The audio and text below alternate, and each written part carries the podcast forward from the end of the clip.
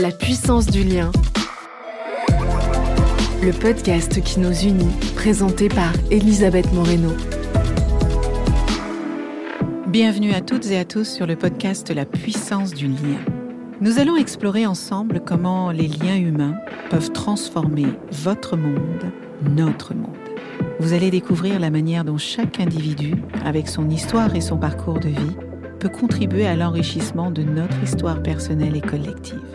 Découvrez des témoignages inspirants ou comment de simples rencontres ont transformé des parcours ordinaires en histoires extraordinaires. Bonne écoute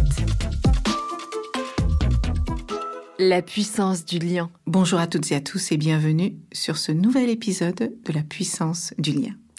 J'ai un plaisir tout particulier à accueillir notre invité du jour.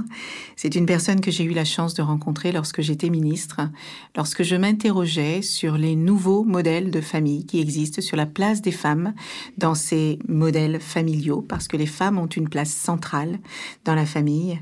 Et c'est ainsi que euh, Christelle Foucault m'a présenté Marie-Clémence Bordet. Marie-Clémence fait partie de ces femmes qui, avant même la naissance, avaient un parcours tout tracé. Elle naît dans une famille bourgeoise catholique et elle grandit très correctement. Et puis un jour, elle tombe amoureuse d'un garçon avec euh, lequel elle s'installe. Elle a 21 ans.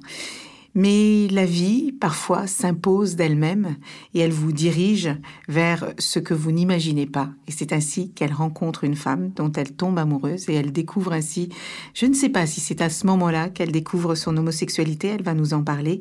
Elle est aujourd'hui cofondatrice de Coming Up qui accompagne les entreprises euh, pour devenir plus inclusives et qu'elles deviennent aussi actrices de l'égalité, de la diversité, notamment des personnes LGBT plus. Bonjour Marie-Clémence. Bonjour Elisabeth. Quelle joie, quelle joie de vous retrouver. Alors je précise que nous euh, enregistrons ce podcast euh, à distance puisque je crois que euh, vous, vous vivez en province en vrai et moi je suis à Paris. Où est-ce que vous habitez? J'habite à Dax dans le sud-ouest. Quelle je, chance. je vis un peu entre Dax et Paris. Quelle chance, quelle chance, quelle merveilleuse région de France. Marie-Clémence, il me tenait à cœur que nous ayons cette conversation parce que de nos jours, euh, les nouveaux modèles de famille, euh, je crois, reflètent la diversité croissante de notre société moderne. Euh, les structures familiales traditionnelles sont en train de changer. Elles étaient initialement basées sur le modèle nucléaire, composé d'un papa, d'une maman, de plusieurs enfants. Mais il y a de nouveaux schémas qui se sont développés au fil du temps. On a de plus en plus de familles monoparentales. Les femmes sont à la tête de 85% des familles monoparentales, parfois de manière euh, choisie, parfois de manière euh, involontaire. Les familles homoparentales se, se développent également euh, de plus en plus, probablement grâce à la loi de Christiane Taubira, mais pas que. Je pense qu'il y a aussi une société qui se développe, qui se modernise et qui fait de plus en plus de place à la différence. Et vous, vous avez décidé de prendre la parole sur ce sujet. Vous avez décidé de partager votre expérience de vie, vous avez décidé euh, de partager euh, euh, votre vie avec votre femme, avec vos enfants et, et de montrer que finalement l'amour est plus important que tous les préjugés. Et c'est pour ça qu'il me tenait à cœur de vous donner la parole. Mais avant que nous ne commencions, je voudrais vous demander comment vous allez, comment va votre famille? Ma famille va bien, je vais bien, je vous remercie. Euh, on est une famille un peu comme les autres, avec les mêmes enjeux qu'ailleurs, donc avec des enfants euh, en bas âge. J'ai deux filles qui ont 5 et 2 ans, donc euh, tout ce que des parents peuvent traverser avec des enfants de 5 et 2 ans, on le vit aussi. mais on a de la chance d'être très préservés, très privilégiés, et du coup de vivre une vie de famille très heureuse, où j'ai l'impression que l'amour a une place centrale. C'est bien dit. Euh, quand on met l'amour au centre de tout, finalement, tout d'un coup, on se rend compte que les choses se passent mieux. Euh, Charlie et Billy sont nés euh, en PMA, si je, si je me souviens bien. Est-ce que vous pouvez nous expliquer pourquoi vous avez fait ce choix? Alors à l'époque, moi j'avais très envie de fonder une famille. Euh, avec Aurore, on s'est mariés en 2015. Dès que la loi euh, nous l'a permis, on s'est fiancés puis on s'est mariés. Et, euh, et j'avais très envie de fonder une famille. Aurore un petit peu moins. Elle, elle avait du mal à, à, comprendre où sa place allait être. Elle me mhm. disait je ne vais pas être le père de cet enfant. Comment est-ce qu'on va faire? Et autour de nous, personne n'avait vécu ça, donc on n'avait pas de témoignage sur lequel s'appuyer. On connaissait personne. Euh, et donc j'ai recherché un peu comment on fait un bébé quand on est deux femmes, un peu bêtement sur Internet, mais parce qu'à l'époque je manquais cruellement d'informations et donc on s'est tourné vers la PMA, une procréation médicalement assistée, euh, et on est allé en Espagne puisqu'elle elle était encore interdite en France, elle est autorisée seulement depuis juillet 2021. Et, euh, et donc je, je, ne savais pas. Alors on a choisi l'Espagne parce qu'à l'époque on venait tout juste de s'installer à Dax, donc on était vraiment à côté. Et on s'est lancé dans ce parcours de PMA vraiment c'était l'inconnu. On savait que c'était moi qui allais porter nos enfants parce que j'en avais, euh, j'en avais envie, Aurore pas du tout. Mais le, le choix de la clinique, le choix euh, d'un donneur, etc., tout ça s'est fait vraiment au fur et à mesure, sans, euh, sans conseil extérieur, sans information. Et c'est ce que je regrette un petit peu aujourd'hui. Alors, on est très heureuse et on a des enfants qui sont en très bonne santé, etc. Mais, mais c'était vraiment vers l'inconnu. Donc, on, est on, a, on a eu à chaque fois un donneur anonyme nos filles n'ont pas le même donneur parce que euh, il y a eu plusieurs échecs, donc il n'y avait pas assez de stock. Donc elles ont, elles ont deux donneurs différents. Et donc, on a, on, a, on a fait cette PMA en Espagne, euh, à San Sebastian. Voilà. Et donc, euh, Charlie est né en juillet 2018 et Billy en juillet 2021, au moment, de, au moment du passage de la loi, d'ailleurs. c'est un, un beau souvenir parce que nous en parlions déjà euh, à ce moment-là. Et moi, j'avais, je, je, me suis beaucoup battue pour, pour que cette loi aboutisse parce que je ne comprenais pas cette injustice qui, qui était faite, encore une fois, aux femmes. Pourquoi, depuis plus de dix ans, les femmes en couple avaient la possibilité euh, euh, lorsqu'elles ne pouvaient pas euh, avoir des enfants naturellement, elles avaient la possibilité d'avoir accès à la PMA. Et à partir du moment où vous étiez une femme célibataire ou une femme lesbienne, ce droit vous était interdit. Et ce genre d'injustice, pour moi, c'était incompréhensible et inexplicable. Et, je me souviens de, gens qui me disaient mais non, mais la société n'est pas prête. il faut laisser le temps au temps. les personnes LGBT+ ont eu déjà euh, accès à de nombreux droits. Euh, et je me disais, mais si vous étiez une femme et, qui et que vous aviez, que vous rêviez de fonder une famille et que vous aviez 42 ans, est-ce que vous pensez que vous auriez encore le temps euh, et, finalement, quand on a eu cette conversation, je, je, me suis, je crois que ça, a décuplé mon envie de, de, faire avancer les choses. Comment est-ce que vous voyez euh, euh, la société, euh, le regard de la société évoluer sur les familles homoparentales. Et, et j'ai envie de vous demander, peut-être à commencer par votre propre famille, qui n'a pas immédiatement accepté qui vous êtes et qui vous aimez. Oui, bah, disons que l'arrivée de nos enfants a, a, un peu transformé quand même euh, la, relation qui était euh, qui était quand même assez difficile. Hein. Euh, quand j'ai annoncé à mes parents que j'avais rencontré une femme euh, il y a 15 ans, euh, ils n'étaient pas très heureux et ça a été ça a été très compliqué pour eux. Ça, ça a bouleversé une partie de la famille. Même, mes grands-parents, enfin ma grand-mère maintenant ne m'adresse plus la parole depuis depuis deux ans. C'est très très compliqué. Mais l'arrivée de nos enfants a, a, beaucoup aidé parce que ma mère, lorsque je lui ai annoncé que j'étais enceinte de Charlie, j'étais morte de trouille. Je savais pas du tout quelle allait être sa réaction. Parce que là, on parle de très loin. On est dans une famille catholique traditionnelle. Donc, euh, l'idée même de, de, faire un enfant euh, avec un, un, donneur anonyme à l'étranger, etc., c'est quand même beaucoup d'informations pour eux. Et ma mère m'a dit, écoute, pour moi, c'est très difficile, mais je suis pour la vie.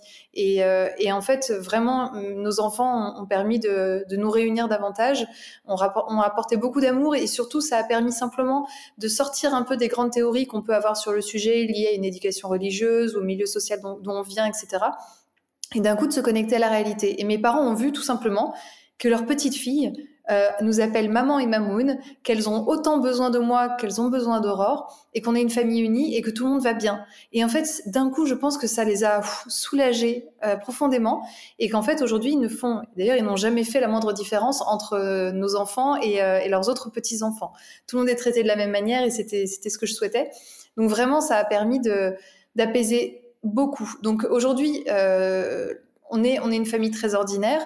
Euh, dans notre quotidien, tout se passe très bien. Après, la société me rappelle quand même régulièrement qu'on ne rentre pas parfaitement dans les cases, notamment dans les, euh, dans les démarches administratives qui restent complexes, qui restent, on nous en demande toujours plus par rapport à ce qu'on peut demander à un couple, à un couple hétéro.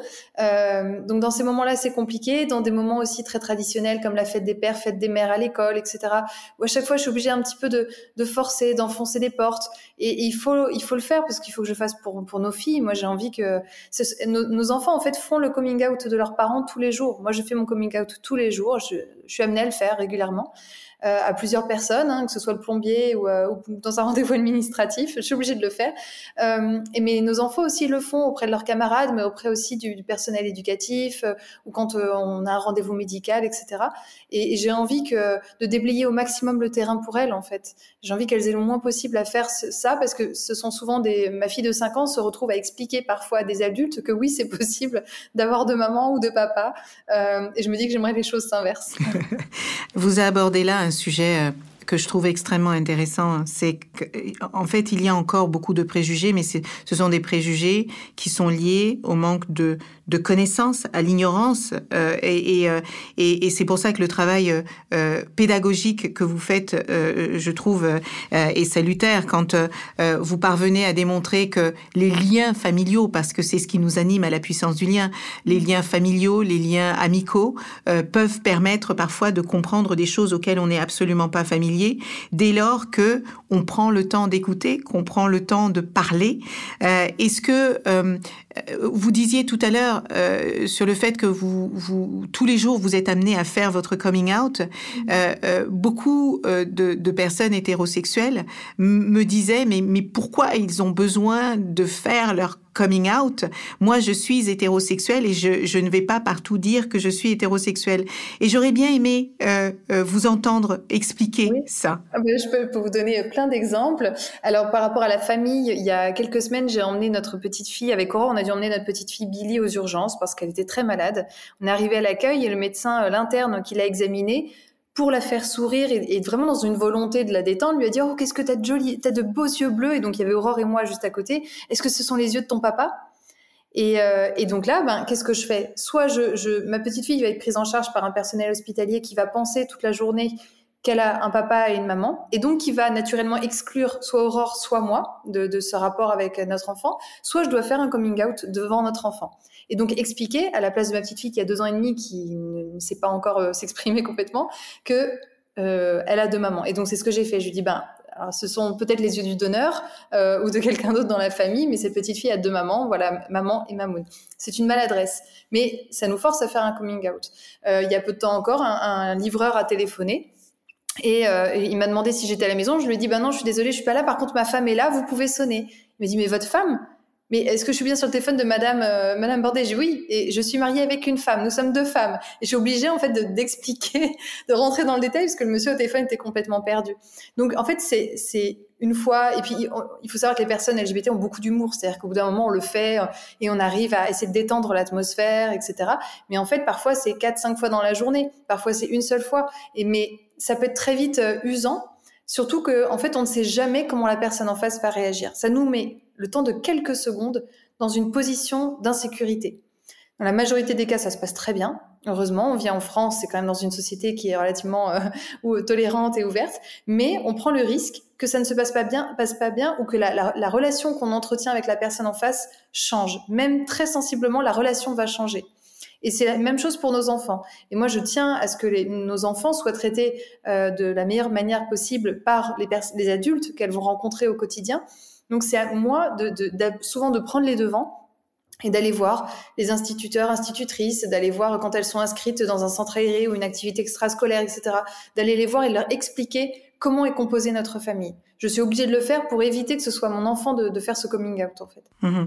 Et vous vous avez le sentiment, parce que vous l'avez rappelé, on a la chance de vivre en France, les lois ont beaucoup évolué entre le moment où euh, l'homosexualité était pénalisée, le moment où on a pensé que l'homosexualité était une maladie, et le moment où on est arrivé à la possibilité pour les couples homosexuels de pouvoir se marier, de pouvoir fonder une famille, euh, mine de rien, les choses ont beaucoup évolué, mais il reste encore un chemin important à, à, à, faire. Et, et, et, je crois qu'il y a plus de 80 pays, pays dans le monde où l'homosexualité est encore considérée comme un délit et où des personnes peuvent être euh, euh, condamnées à mort si elles étaient soupçonnées d'homosexualité. En France, les choses ont énormément évolué. Pourtant, euh, l'homophobie euh, existe, euh, on le voit, on le constate, on l'entend. les agressions homophobes sont régulièrement racontées. Et, et, à votre avis, qu'est-ce qu'il faudrait faire pour que ce sujet soit mieux compris par la société et qu'il soit mieux accepté par la société. Vous qui venez euh, d'une famille euh, catholique traditionnelle, euh, vous, vous le disiez tout à l'heure, vous n'avez plus de, de relation avec votre, votre grand-mère, donc qui ne connaît pas ces deux petites filles. Donc j'imagine la souffrance que ça peut être pour vous. vos, Charlie et Billy n'en sont peut-être pas encore conscientes, mais, mais qu'est-ce qu'il faut et pourtant, j'imagine qu'elle vous aime, votre grand-mère. J'imagine qu'elle elle, rêvait de vous voir vous marier et de fonder une famille. Euh, qu'est-ce qu'il faudrait faire, à votre avis, pour que notre société soit plus tolérante sur ce sujet? Euh, Je pense que la visibilité est un, est un formidable levier. C'est-à-dire que euh, on le voit dans les livres pour enfants, dans la culture, dans les films, etc. Il y a encore très peu de représentation euh, ou parfois des représentations qui restent encore caricaturales, même si ça évolue euh, dans les séries, etc. Les jeunes aujourd'hui ont quand même accès à, à, une culture bien plus inclusive et, euh, et, diversifiée, mais on manque encore vraiment de représentation et de visibilité. Et de nous invisibiliser, c'est ignorer qu'on existe et c'est ignorer nos histoires et nos réalités. Donc je pense qu'il y a un vrai enjeu euh, là, qu'il y, a un levier à activer, euh, c'est de nous visibiliser. C'est pour ça aussi que j'insiste sur le fait de, de, pouvoir me montrer et montrer ma famille. Euh, parfois on me dit mais, mais pourquoi t'en fais autant? Mais parce qu'en fait il faut y aller, il faut se montrer, on est là, on existe. Il y, y a des enfants qui ont deux papas et deux mamans qui ont 30, 40 ans aujourd'hui et ça existait voilà depuis, depuis très longtemps et, et qui ont vécu dans le secret. Et donc, je, pense que ça peut, euh, je pense que ça peut aider. Et effectivement, les, lois ont évolué, mais il y a aussi un recul des droits, notamment en Europe. On le voit, l'Italie, euh, c'est aux portes de la France, et, euh, et, il y a des mères qui se retrouvent sans retirer leurs droits parentaux. Et, donc, il faut rien n'est acquis aussi. Voilà, c'est-à-dire qu'effectivement, le mariage pour tous, il a fêté ses dix ans. Donc, dix ans, c'est merveilleux, mais mais c'est encore si fragile. Euh, et je pense qu'il faut aussi comprendre les familles, se dire que voilà, il y a encore, euh, il y a encore des difficultés. Et, euh, et je pense qu'il faut nous montrer, je pense qu'il faut sensibiliser les gens au maximum, nous représenter dans les livres pour enfants. Moi, j'insiste toujours là-dessus. Quand on a des enfants dans son entourage ou ses propres enfants, ne pas hésiter, même si on n'est pas concerné, à leur acheter un livre avec un personnage qui a deux papas ou deux mamans, ou un personnage LGBT. Moi, tous les jours, je lis des histoires à mes filles où il y a un papa et une maman. Euh, elles sont pas traumatisées. Dans l'autre sens, ce sera pareil. Un enfant qui a un papa et une maman ne sera pas traumatisé s'il lit une histoire avec deux papas, deux mamans. Donc en fait, c'est amener de la culture inclusive, rendre notre enfant, rendre notre enfant curieux et être curieux soi-même aussi d'écouter des parcours par des podcasts, par des livres, par des séries, etc. Se renseigner, s'éduquer là-dessus. Parce que si on croit ne pas être concerné aujourd'hui, peut-être qu'on le sera demain en tant que parent d'un enfant LGBT. Il faut savoir qu'aujourd'hui, il, y a, la dernière étude de l'Ipsos en 2023, c'est 10% euh, de la population française qui, euh, se reconnaît en tant qu'LGBTQIA+, c'est 22% de la génération Z donc née après 97, 22%. C'est-à-dire que demain, des, des cinquantenaires, soixantenaires qui disent n'être absolument pas concernés par le sujet ont potentiellement un de leurs enfants qui est ou qui sera LGBT. Comment est-ce que je les accueille? Comment est-ce que je, me prépare aussi à, à, cette éventualité? Ou même en tant qu'entreprise, parce que du coup, ça se duplique dans le monde du travail. Comment est-ce que demain, j'accueille cette nouvelle génération qui arrive et qui a, qui a envie de s'affirmer telle qu'elle est? Hmm. C'est très intéressant ce que vous dites là, notamment euh, euh, l'importance euh, de l'éducation par la culture et par les livres notamment. Je vais prendre un exemple qui n'est pas lié à la communauté LGBTQIA+, mais quand Disney a décidé de faire un film où la petite sirène était noire, ça a créé une émotion que je n'attendais pas. Parce que je me suis dit, mais enfin, ce n'est qu'une fiction. Mhm. Et qu'est-ce qui fait que des centaines de milliers de personnes s'élèvent contre l'idée qu'une fiction, que dans une fiction, une petite sirène puisse ne pas être noire? Mhm. Et on peut se poser cette question aujourd'hui par rapport au couple euh, homosexuel. L'homosexualité existe depuis la nuit des temps. Depuis probablement que l'humain existe. Elle a été longtemps sanctionnée, elle a été longtemps acceptée, puis elle a été sanctionnée. Et en fait, c'est un cycle et on a l'impression que on peut faire trois pas en avant et deux pas en arrière. Mais il faut quand même reconnaître que les choses évoluent progressivement, même si des pays comme euh, l'Italie, comme la Pologne, qui ne sont pas très loin de nous, continuent euh, bille en tête de refuser euh, euh, l'homosexualité. Donc ça nous amène à une forme d'hypocrisie où on refuse de voir la société telle qu'elle est et ça oblige une, une, partie de la société soit à se cacher, à ne pas assumer. Je ne sais pas si, et je veux le dire parce que c'est important pour nos auditeurs et nos auditrices, il faut savoir que il y a quatre fois plus de suicides chez les personnes homosexuelles que dans l'ensemble de la société française. Et il y a sept fois plus de suicides quand il s'agit de personnes trans.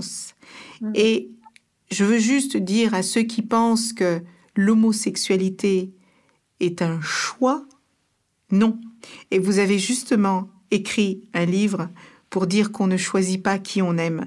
Et je trouvais que le titre était particulièrement bien choisi parce que beaucoup de gens pensent que l'on choisit de devenir euh, euh, homosexuel. Et, c'est pour ça que je parlais tout à l'heure d'une nécessité de pédagogie. Quand on se suicide quatre fois plus ou sept fois plus, ça n'est pas un choix. C'est parce qu'on est profondément malheureux et parce qu'on se sent rejeté par une société qui n'accepte pas ce que l'on est. Aujourd'hui, vous travaillez beaucoup avec les, entreprises et vous essayez euh, de, de, faire comprendre ce sujet d'inclusivité. Est-ce que vous pouvez nous dire quels sont encore les plus gros défis auxquels vous êtes confrontés ou auxquels vous voyez notre société confrontée? Alors, dans, dans l'entreprise, souvent les idées reçues qu'on peut avoir, c'est euh, qu'il n'y a plus de problème. Donc, c'est ce qu'on disait tout à l'heure. Ça y est, les lois ont évolué, il n'y a plus de problème. C'est drôle parce euh, qu'on dit la même chose des femmes. C'est vrai, voilà. Il n'y a plus de problème. Les femmes ont les mêmes droits que les hommes. Où est le problème? Voilà. Euh, c'est aussi que c'est un sujet qui est de l'ordre de l'intime et n'a pas sa place dans le monde du travail. Or, moi, ce que je, ce qu'on montre souvent, c'est que euh, diversité et inclusion, c'est surtout euh, en rapport avec l'égalité, l'égalité d'accès aux droits. Il est question de droits. Dans une entreprise aujourd'hui, quand on travaille dans un groupe, par exemple, on peut accéder à une mutuelle d'entreprise pour son ou sa conjointe. Si on n'a pas fait son coming out, euh, par exemple, si je suis une femme lesbienne en couple avec une femme, je veux euh, proposer la mutuelle d'entreprise à ma compagne, je dois faire mon coming out à l'entreprise pour pouvoir, euh, bah, parce que je vais remplir les documents et mettre l'identité féminine de ma compagne. Donc, 36%, il me semble, renoncent à ces congés-là. quand on a le sujet de la parentalité qui arrive en entreprise, il y a 33% des femmes lesbiennes qui renoncent à leur congé d'accueil de l'enfant. Je parle des femmes qui n'ont pas porté leur bébé, euh, donc qui n'ont pas de, de, grossesse à déclarer, et qui du coup sont 33% à renoncer à ce, ce congé d'accueil de l'enfant, parce que ça veut dire faire un coming out dans l'entreprise. Donc quand l'entreprise ne s'empare pas de ce sujet-là dès le moment du recrutement, il peut se passer des semaines, des mois où la jeune femme ne va pas euh, sentir euh, euh, d'ouverture, ne va pas se sentir euh, assez, assez en sécurité pour faire son coming out et elle va laisser passer des mois, voire des années, jusqu'au jour où le sujet de la parentalité arrive et quand on devient parent, ben, ça commence à être compliqué parce que ben, il y a une grossesse, il peut y avoir un enfant malade, il peut y avoir des difficultés quotidiennes liées à, à, la parentalité et du coup beaucoup s'invisibilisent encore plus ou décident carrément de quitter l'entreprise. Donc il y a un énorme enjeu, encore plus pour les femmes dans le monde de l'entreprise. Il y a un peu une double peine. Déjà quand on est une femme dans le monde du travail, c'est compliqué, euh, les inégalités salariales, etc. Mais quand si en plus on se rajoute euh, d'être homosexuel, là euh, c'est très très compliqué. Donc il y a encore un vrai sujet d'accès aux droits et aussi de recrutement, parce qu'aujourd'hui, on le voit, la nouvelle génération va choisir une entreprise aussi pour ses engagements. Euh, on a envie de travailler dans des entreprises qui s'engagent sur le plan écologique, sur le, sur le droit des femmes, sur le droit, sur les droits des LGBT. Donc, c'est un enjeu de recrutement pour les entreprises. Donc, elles ont intérêt à s'en emparer parce que le bien-être au travail aujourd'hui est devenu essentiel. Euh, euh, c'est terminé l'époque où on enfilait un costard cravate, on rentrait dans sa tour à la défense et on occultait complètement sa personnalité et sa vie privée. Aujourd'hui, il y a le télétravail, on a envie d'être euh, soi, on est on, s'ouvre à d'autres choses. Donc il faut aussi que les entreprises se connectent à cette réalité. Hmm. Mais alors, qu'est-ce que vous répondez à ces gens qui vous disent que on est en train de faire de la propagande homosexuelle et qu'on cherche euh, et qu'on est en train de créer une société dépravée. Euh, et, qu'est-ce que vous répondez à ces personnes-là? Parce que ces personnes-là sont aussi dans le monde de l'entreprise, parce que ces mmh. personnes-là, j'en ai rencontré dans le monde politique. Euh, qu'est-ce que qu'est-ce que vous répondez à ces personnes qui finalement, je crois, manifestent une peur une inquiétude, une préoccupation? Je, je, me souviens quand on avait voté quand on avait fait voter la loi contre les thérapies de conversion, je me souviens de l'inquiétude et de la préoccupation de, de certains parents qui disaient mais arrêtez de faire de la propagande homosexuelle. J'ai jamais véritablement compris euh, ce que ça pouvait signifier. Est-ce que vous êtes confronté à ce genre de situation et comment vous y répondez? Oui, alors moi je pense que euh, souvent ce sont des personnes effectivement qui sont nourries par la peur, qui ont peur. Donc j'ai presque un peu de compassion pour elles parfois. Euh, aussi, ce sont des personnes qui ont peur qu'on leur retire quelque chose. Et c'est ce que j'ai souvent dit, notamment au moment du mariage pour tous ou de la PMA. Je disais, mais je ne vous prends rien. Je veux juste moi quelque chose en plus pour moi, mais je ne vous prends rien. Vous serez toujours, vous aurez toujours votre fête des pères, votre fête des mères. Vous pourrez toujours vous marier à l'église ou pas, etc. Je ne vous prends rien. N'ayez pas peur. et je pense que c'est des gens qui ont besoin de, de, se connecter à la réalité. Après, il faut aussi se dire qu'il y a des personnes qu'on ne changera pas. Voilà. Et ces personnes-là qui ne veulent pas entendre l'argument humain de bien-être au travail, de bien-être euh, de ses collaborateurs et collaboratrices, eh bien au moins alors qu'elles entendent l'argument euh, business, puisque c'est prouvé statistiquement qu'une entreprise dans laquelle ses collaborateurs et collaboratrices euh, peuvent être euh, eux-mêmes, eh bien c'est une entreprise qui va mieux se porter, où on va pouvoir partager beaucoup plus d'idées et donc donc progresser en termes économiques.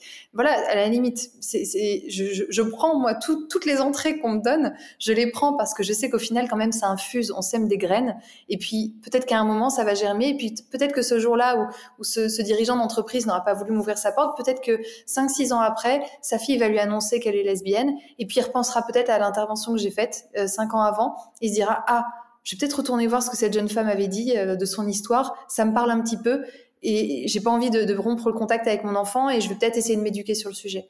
Donc moi, je, plante des graines, et puis ça germe à un moment ou pas. Voilà. ma grand-mère, par exemple, j'ai accepté, malgré euh, des, hauts et des bas, des moments où j'ai cru qu'elle allait évoluer sur le sujet. Euh, euh, c'est, au moment de la ma dernière campagne présidentielle, nos liens se sont complètement rompus et j'ai compris que elle ne, voulait pas changer et qu'elle ne changerait pas. Et j'ai fait ce deuil-là. Je l'accepte, c'est comme ça. Par contre, moi, je me protège et je protège nos enfants en, coupant les liens. Mais voilà, c'est, aussi ça. Il y a, des personnes, malheureusement, qui, euh, effectivement ont peur que, qu'on, vienne les convertir, que tout le monde soit LGBT demain. Euh, tant pis, c'est, c'est triste pour eux, quoi. Hmm. Est-ce que vous pouvez me dire si vous avez rencontré euh, au cours de votre vie et dans ce parce que c'est pas simple, j'imagine, de, de, découvrir que euh, l'on est euh, une personne homosexuelle après avoir pensé qu'on était hétérosexuel. Est-ce qu'il y a des personnes qui ont été importantes dans votre parcours pour accepter qui vous êtes et, et vous accompagner dans votre épanouissement? Euh, j'ai jamais rencontré une personne qui m'aidait. J'avoue m'être sentie, je pense, assez seule et, euh, et, et, Aurore a été euh, la, la, la seule personne qui m'est euh, qui m'est vraiment toujours toujours soutenue. Euh, par contre, ce que j'ai découvert plus récemment, c'est c'est la force du collectif. voilà, j'ai cofondé une association qui s'appelle le Collectif Famille où j'ai rencontré des personnes incroyables et ce sont elles aussi qui tous les jours me donnent envie euh, d'être moi et encore plus envie de choisir cette vie parce que je n'ai pas choisi tomber amoureuse d'Aurore, mais je la choisis elle tous les jours et je choisis cette vie euh, merveilleuse et colorée tous les jours. Euh, donc je pense par exemple à Marie Durand qui, euh, avec qui j'ai cofondé l'association et Coming Up et qui, qui, est, qui est incroyable, extrêmement inspirante. et puis je pense aussi à des personnalités politiques qui jusque-là, je, je, me, je me suis pas du tout intéressée à la politique pendant longtemps, mais Christiane Taubira est une femme que j'admire énormément Et je trouve qu'elle est, elle est l'exemple même de ce que, ce que je, je, me souhaite et ce que je nous souhaite à tous et toutes d'être, c'est, c'est d'être combattant, c'est d'être combatif, de, de, et puis de pas lâcher, quoi. Quand on est convaincu que, que ce qu'on fait est bien et bon, euh, c'est ce que j'ai sans cesse répété à mes parents, je ne fais rien de mal. Voilà, et, euh, j'ai aimé euh, avoir des personnalités comme ça, où je me suis sentie défendue. Euh, ça m'a fait beaucoup de bien euh, à l'époque et j'ai une grande, grande admiration pour cette femme. Mmh, que je partage d'ailleurs. Mmh. Euh, est-ce que, toujours dans cette idée de, d'expliquer, de rassurer, d'accompagner, est-ce que vous pourriez, pour les auditeurs et auditrices qui nous écoutent et qui peut-être sont, elles, lesbiennes ou qui ont des enfants qui leur annoncent leur homosexualité, est-ce que vous pouvez euh, expliquer euh, quelles sont ces peurs irrationnelles euh, auxquelles vous, vous avez été confrontés et, qui, sont justement irrationnelles. Mmh. Moi, je pense qu'il faut, se dire que les choses n'arrivent pas par hasard et que c'est une chance, au contraire. En fait, moi, je trouve que finalement, être LGBTQIA+, c'est peut-être l'opportunité de découvrir autre chose et que ce chemin, il peut être sinueux, il peut être compliqué. Ça fait très peur faire un coming out, ça fait très peur, mais je ne connais personne qui ait regretté de l'avoir fait. même si ça a pu engendrer des, douleurs, même si parfois on est, dans une société qui est très très difficile, les gens ne regrettent pas parce que c'est tellement libérateur et c'est euh, c'est une chance de réinventer notre quotidien, de changer de regard sur la société. C'est-à-dire qu'on change de regard sur soi, on fait d'abord son coming in avant de faire son coming out et c'est un cadeau moi, je suis tellement heureuse et fière aujourd'hui, et je trouve que la communauté à laquelle j'appartiens, j'ai mis du temps à, mettre un mot là-dessus, euh, elle est magnifique. Et j'aime cette diversité. Et du coup, c'est génial parce que je me suis déconstruite sur ce sujet-là, mais du coup, je me suis déconstruite sur tous les autres sujets liés à la diversité et au lien, au lien humain. Donc, euh, je, je, comprends ces peurs. Ça m'arrive encore, et puis je pense qu'il faut, euh, il faut faire un vrai travail aussi. Moi, j'ai eu une thérapeute pendant des années aussi pour réussir à déconstruire ce que ce que, ce que mes parents avaient voulu m'inculquer, ce que je croyais être bon pour moi, être juste pour moi. Euh, et en fait, à devenir une adulte à part entière, euh, complètement détachée de ce qu'on m'avait inculqué, de ne garder de mon éducation que les, les, le meilleur. Voilà, et de me dire ce n'est pas parce que je ne suis pas celle qui voulait que je sois que euh, que je suis moins moins bien, je suis une moins bonne personne. Je suis juste moi et je vais essayer de profiter de cette vie euh, et cette cette chance que j'ai de pouvoir euh, juste un moment avoir bifurqué ailleurs. Ok, j'ai un, monde, j'ai l'inconnu qui m'attend, allons-y, allons explorer. Je trouve que c'est une magnifique manière euh, de conclure cette euh, conversation. Je pense que vous avez euh, démontré par votre témoignage que tous ces nouveaux modèles de famille en, montrent en fait une, une réalité en constante évolution, l'être humain est en constante évolution, notre société est en constante évolution et une société qui embrasse sa diversité et qui reconnaît finalement que l'amour, l'engagement et les relations familiales vont bien au-delà des euh, structures qui ont été euh, traditionnellement définies par l'homme lui-même, et homme avec un grand H. Et, je crois que c'est en célébrant justement et en soutenant ces différents modèles de famille que nous pouvons promouvoir une société qui sera plus tolérante, qui sera plus inclusive, plus respectueuse de toutes les formes euh, euh, d'amour et de parentalité. Et je crois que, euh, vous l'avez dit, ceux qui ont envie d'entendre et de comprendre entendront et comprendront. Et les autres... Euh, je crois qu'il faut pas abandonner l'espoir que les gens changent pour le meilleur. Mais euh, merci en tout cas Marie-Clémence pour le travail que vous faites euh, au sein de votre association, pour le travail que vous faites euh, auprès des entreprises. L'entreprise est un lieu extraordinaire de changement et de transformation. Et, et je pense que je crois beaucoup en fait au, au, à cette légende du colibri qui dit que si chacun faisait sa part, tout le monde s'en porterait mieux. Merci beaucoup et au plaisir de vous retrouver donc le 8 mars pour euh, ce bel événement de la puissance du lien. Merci pour votre écoute.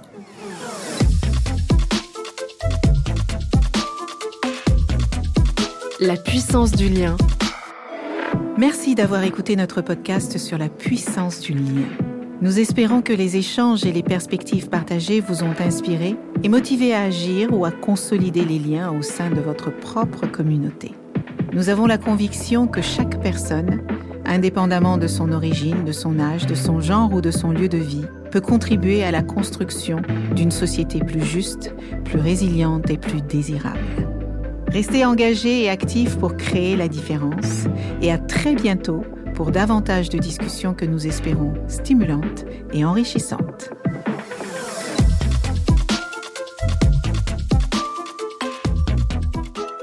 Rendez-vous sur le site lapuissancedulien.org pour découvrir l'association qui œuvre pour le renforcement des liens humains.